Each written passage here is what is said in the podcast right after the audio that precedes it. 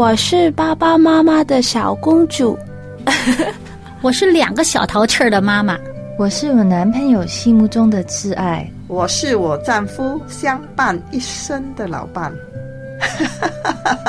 我身边的朋友都说我是他们可以倾诉的好姐妹。我是事业有成的女强人。我是一个相夫教子的家庭主妇。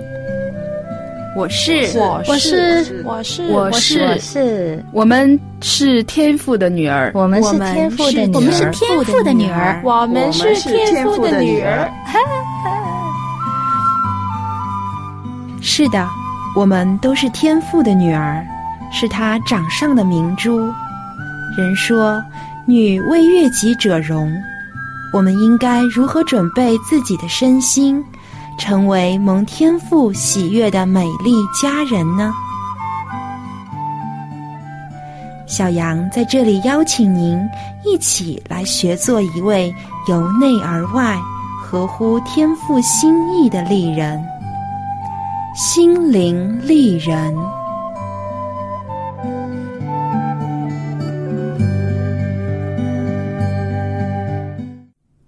亲爱的听众朋友，欢迎您收听《心灵丽人》节目，我是主持人小杨。您是否是一位写信高手呢？有没有经常给自己的亲人或好友写信的习惯呢？虽然现在通讯越来越发达，但是有时在电话里无法表达的情感，却是可以通过文字的方式来传递给对方。现在很多也有用网络的，亲朋好友之间发送电子邮件的也很常见，因为电子邮件书写起来比较方便，传递的速度也更快捷。不过，小杨个人认为，用手写书信的信件有时比电话或电子邮件来得更好些。我在写信的时候就会更加专注一些，一字一句。都会用心的去写，把自己的心情和对对方的关怀都写在字里行间。而当这封薄薄的书信寄出的时候，我就会满心期盼着收件人早日收到我捎去的这份思念，想象着对方打开信阅读时的表情。而收信的人在收到信的时候，一定也会有一丝的惊喜。打开阅读的时候。心中一定有着满满的温暖，而若干年之后，再将这封保存的信打开来细细品味时，心里一定还留着幸福的余温。所以，小杨在学生时代就十分喜欢写信，有时甚至还给自己的同桌好友写信。虽然我们每天都见面，亲爱的朋友，您是不是也有这样的体会呢？那么今天小杨为什么会突然和您说起书信呢？其实，在新约圣经中，就有十几卷的书都是保罗写给各地教会弟兄姐妹的书信。当我们写信给亲密的朋友时，一定会在信中送上最真挚的问候，而保罗更是如此。他无论是在和平年代，还是在旅途当中，或是在监狱中。都时刻牵挂着教会的弟兄姐妹，他的每封书信都充满了真挚和关怀。在给罗马教会的书信中，保罗特别提到了一位姐妹，名叫菲比。保罗在书信中短短的几句问候，却充分的表露出他对这位姐妹的关心，以及对她工作的肯定和支持。今天，我们就一起。来通过保罗的书信认识一下这位女执事菲比姐妹。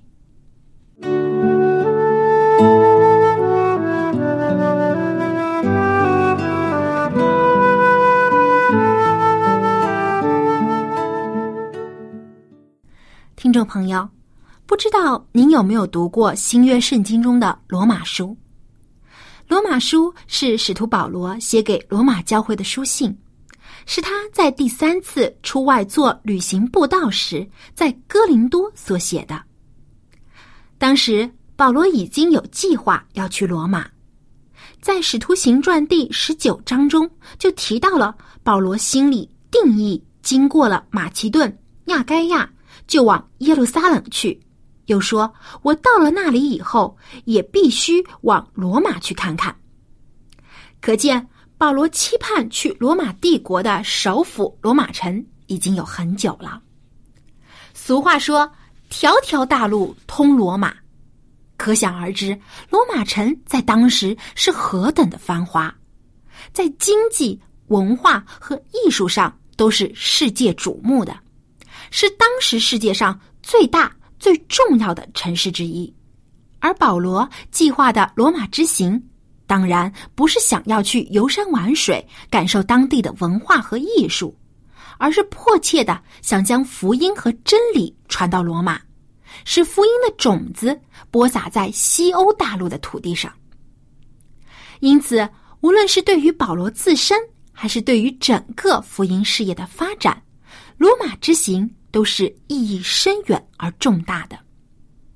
保罗既然想要在罗马停留，探望当地的教会，就希望能得到当地信徒的支持。因此，保罗在哥林多逗留的时候。慎重的写下了给罗马教会的书信，也就是我们现在所看的罗马书。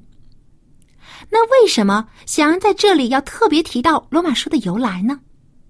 其实这封珍贵的书信和我们今天要讲述的主人公菲比有着莫大的关系，因为正是菲比将这封饱含使徒保罗真情厚意的书信送去罗马教会的。当时，菲比正好要去罗马，保罗就委托他将书信带到了罗马教会。菲比也有幸成为了保罗在罗马工作的先锋。菲比是一个非常好听的女性名字，它的含义是发光的人。其实我们在圣经中已经看到很多人如其名的例子了。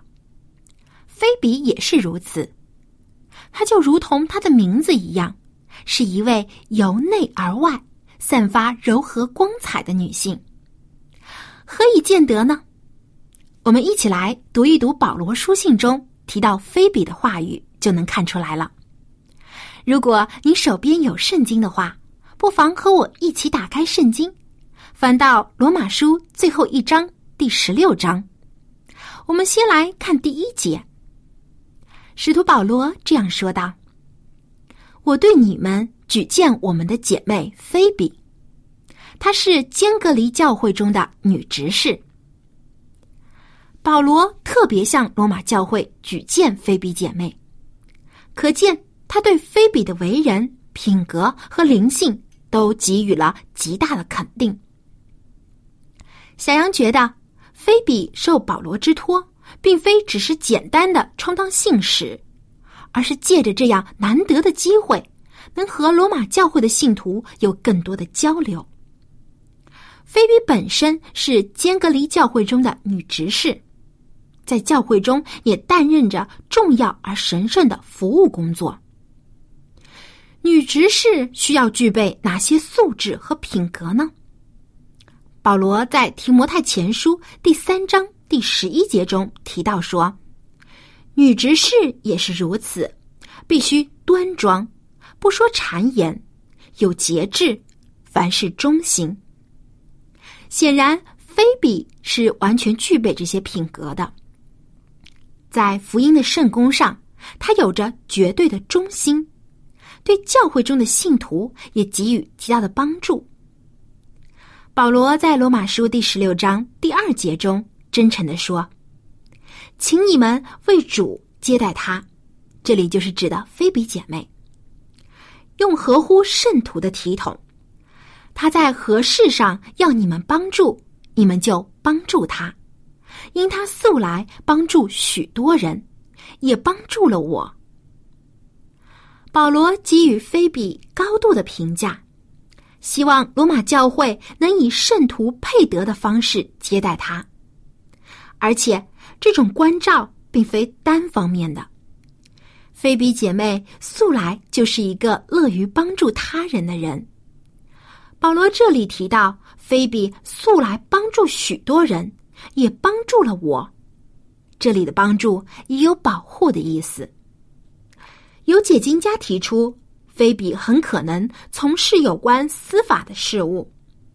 他不但能够在钱财方面周济教会中有需要的人，而且在政治和社会方面也能帮助自己的同道信徒。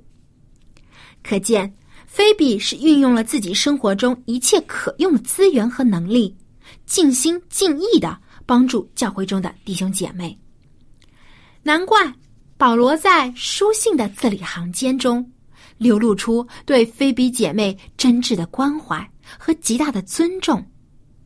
虽然圣经中没有提到这位坚格离教会的女执事菲比姐妹具体做过哪些事情，但单从保罗的语气和态度来看，就不难看出菲比正如她的名字一样，用她对基督的忠心、对教会信徒的爱心和对圣公发展的热心，如冬日的阳光一般。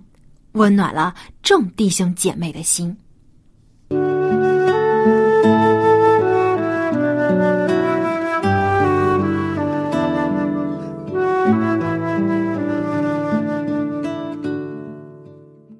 听众朋友，保罗亲切的称呼菲比为姐妹，可见菲比身为基督徒，不仅是保罗同工同道的伙伴。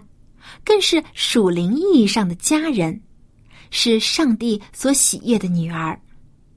在教会中，菲比也是一位称职的女执事，在主面前不仅忠心，而且谦卑，甘心做仆人，尽自己的一切为主内的弟兄姐妹服务。在他的身上，我们真的看到许许多多的闪光点。小羊真的很喜欢菲比这个名字。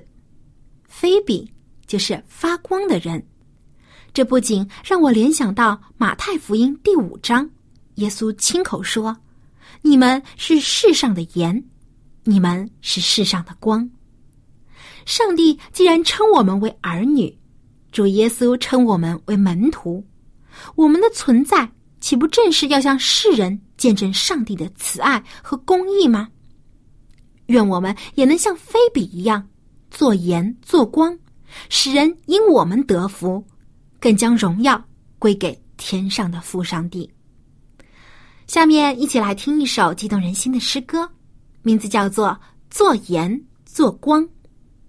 歌中这样唱道：“我们是这世界的盐，也是这世界的光。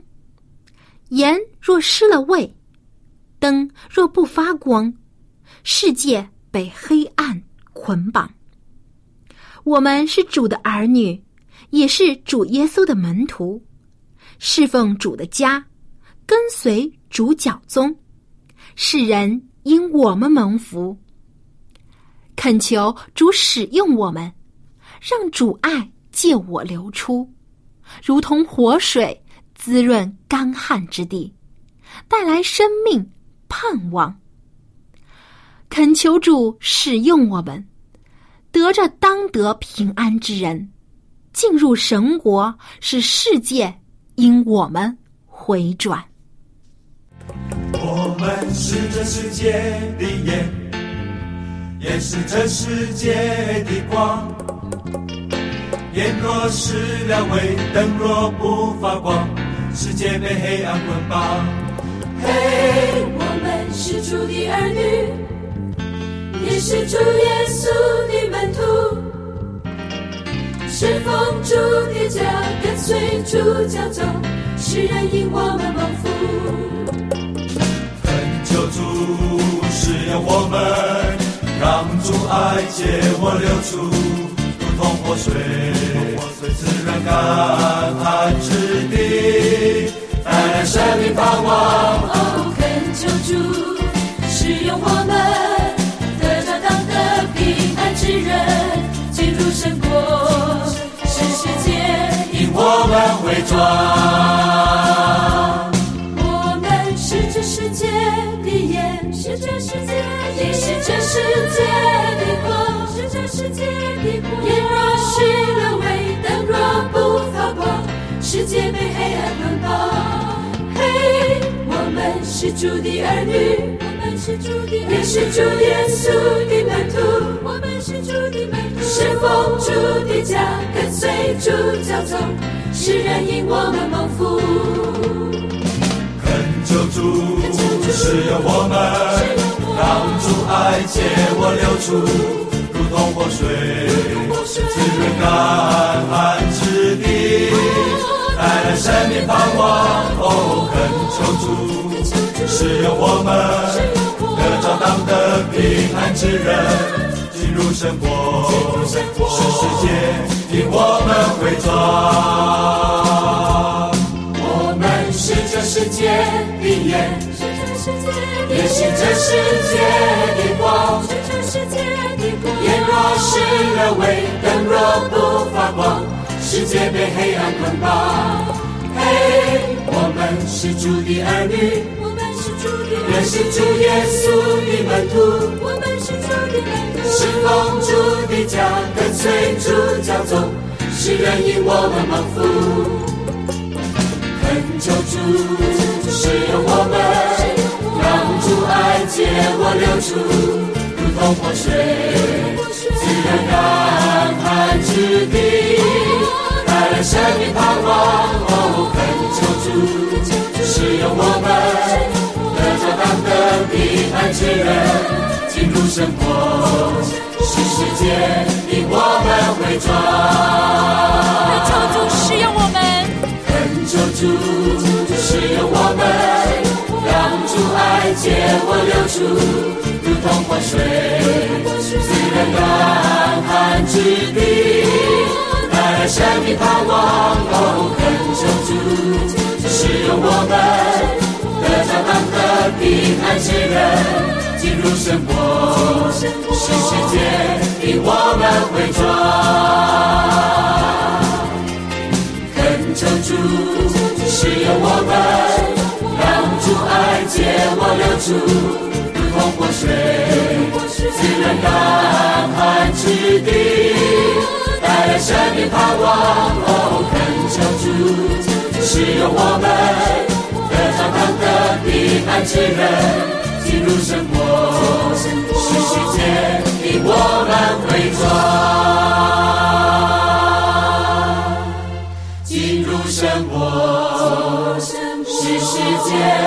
以我们为荣。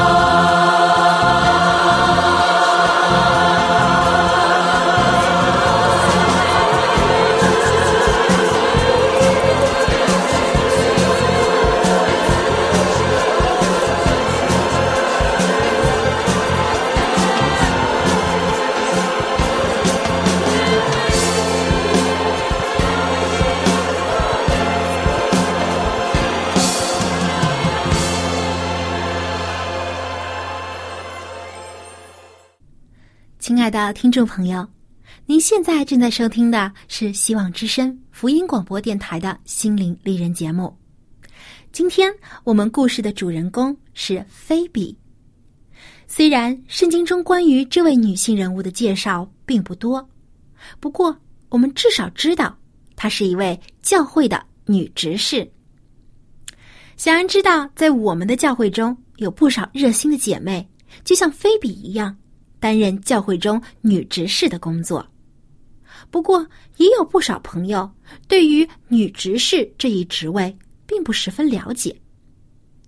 在《圣经提摩太前书》第三章中，使徒保罗就明确的介绍了教会中的执事应当具备的各种品格和能力，例如有节制、自守、端正、乐意接待远人。善于教导，只要温和，不争竞，不贪财，好好管理自己的家，使儿女凡事端庄顺服。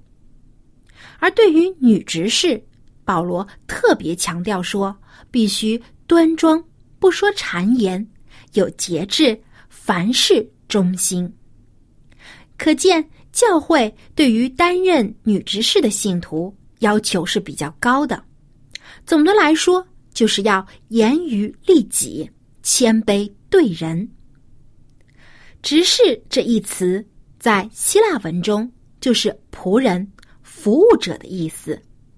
而我们基督复临安息日会的教会规程当中，也特别指出，女执事的职务就是在于服务教会内的信徒，包括在敬礼的时候给予帮助，啊，在圣餐礼的时候要提前预备，而且平时要照顾病人和贫乏的人，经常做探访等等。所以，女执事的本分。也是为教会中的信徒服务，做基督的仆人。使徒保罗就常在书信中称自己为基督的仆人，并且为此而感到愉快和光荣。菲比也是这样，她是坚格离教会的女执事，是仆人和义工。她愉快的为众人服务，尽自己的所能去帮助别人。我们有些人花去大把的时间、金钱和能力，甚至生命，都在为自己服务。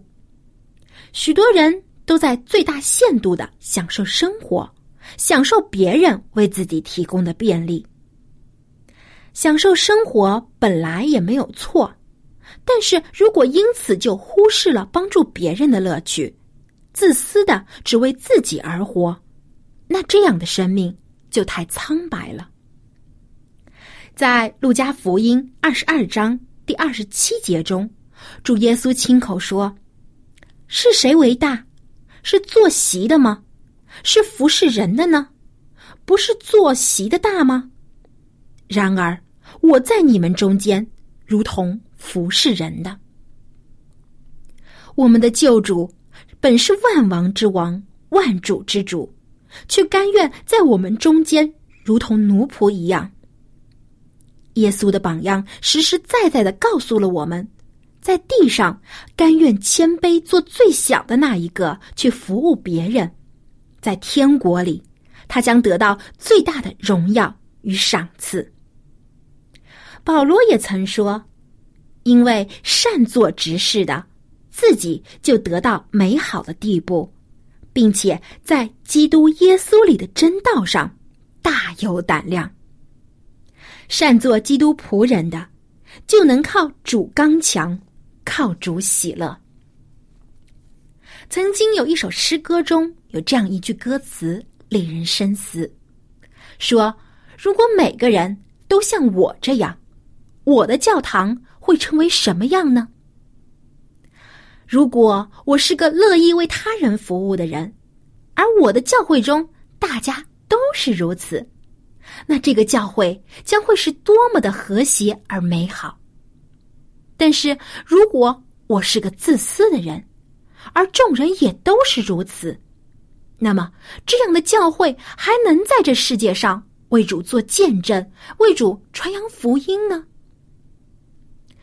亲爱的朋友。也许您正在教会中担任女执事的工作，也许你只是一名平信徒，或者您甚至只是一名慕道友，一位刚刚接触信仰的朋友。但是没关系，只要我们都有一颗乐于为他人服务的心，那么我们就能得到出乎我们所料的巨大快乐。这是自我为中心的人所无法品尝到的。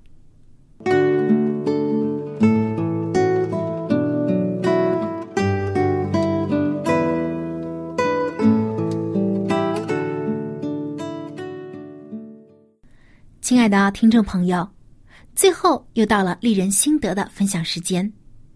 有些女性朋友很喜欢通过拔眉毛来改变自己的眉毛的形状，从而修饰出更好看的妆容。但其实，经常拔眉毛会使眼睛失去屏障作用和表情作用，而且会对眉毛周围的神经和毛细血管造成损害或不良刺激。会引起面部感觉和运动的失调，有时还会产生疼痛、感染、出血等症状，严重的甚至会引起毛囊炎、视力下降、上眼睑下垂等疾病。而且，经常拔眉毛会使上眼皮的皮肤松弛，眼角皱纹就会增多，这样不仅起不到美容的作用，还会影响面容的美观。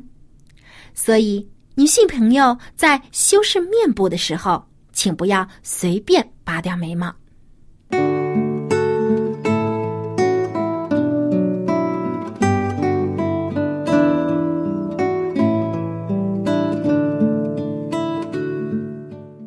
亲爱的听众朋友，又到了和您说再见的时候了。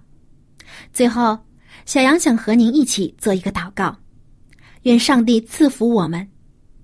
我们一起祷告，亲爱的天父，请让我们成为菲比，让我们始终都能信实的侍奉您，成为他人的真正帮手。让我们了解您的力量。援助那些软弱和疲惫的人，救助那些在战斗中被击败的人，还有那些需要有人能站在他们前面的人。让我们因着你的荣耀，为了主耶稣，顺着你仆人菲比的脚印走。阿门。好，今天的节目就到这里，感谢您的收听。如果您对我们的节目有任何的意见和建议，欢迎您给我们来信。最后，感谢您对我们节目的支持与收听，想期待在下期节目中与您继续讨论圣经中女徒的故事。好，我们下期节目再见。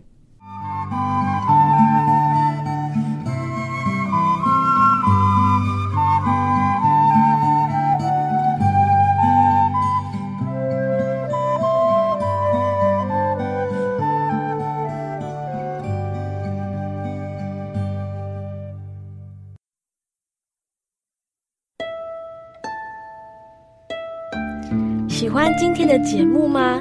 若是您错过了精彩的部分，想再听一次，可以在网上重温。我们的网址是 x i w a n g r a d i o 希望 Radio，或是找旺福村也可以找到。记得把好东西介绍给您的朋友，与他一起收听。